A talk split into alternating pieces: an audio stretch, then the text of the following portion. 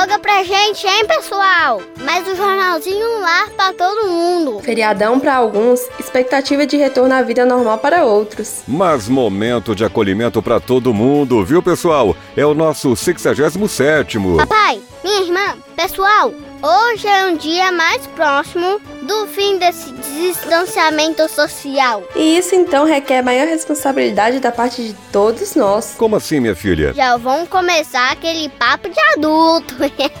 ai, ai. Não chega tanto, meu irmãozinho.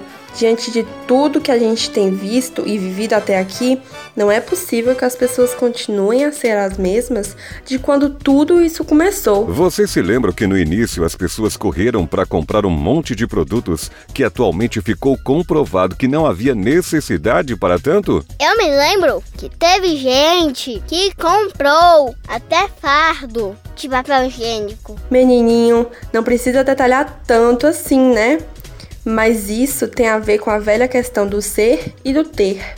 Tem muita gente que acha que ter mais que o necessário é ser mais seguro. Neste caso, quem buscou acumular em certa medida se frustrou. Rapaz, quando eu crescer, eu quero ser igual às minhas irmãs, viu? Referência boa é fundamental na vida da gente, né, pessoal?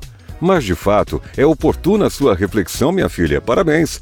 Somos cada vez mais dependentes do que temos. Talvez porque descobrimos no que temos uma substituição mais simples de objetivo de vida. Exato, meu pai. Se a gente foca apenas no ter, o máximo que a gente consegue é acumular. E isso frustra porque aquilo que é material é sempre limitado.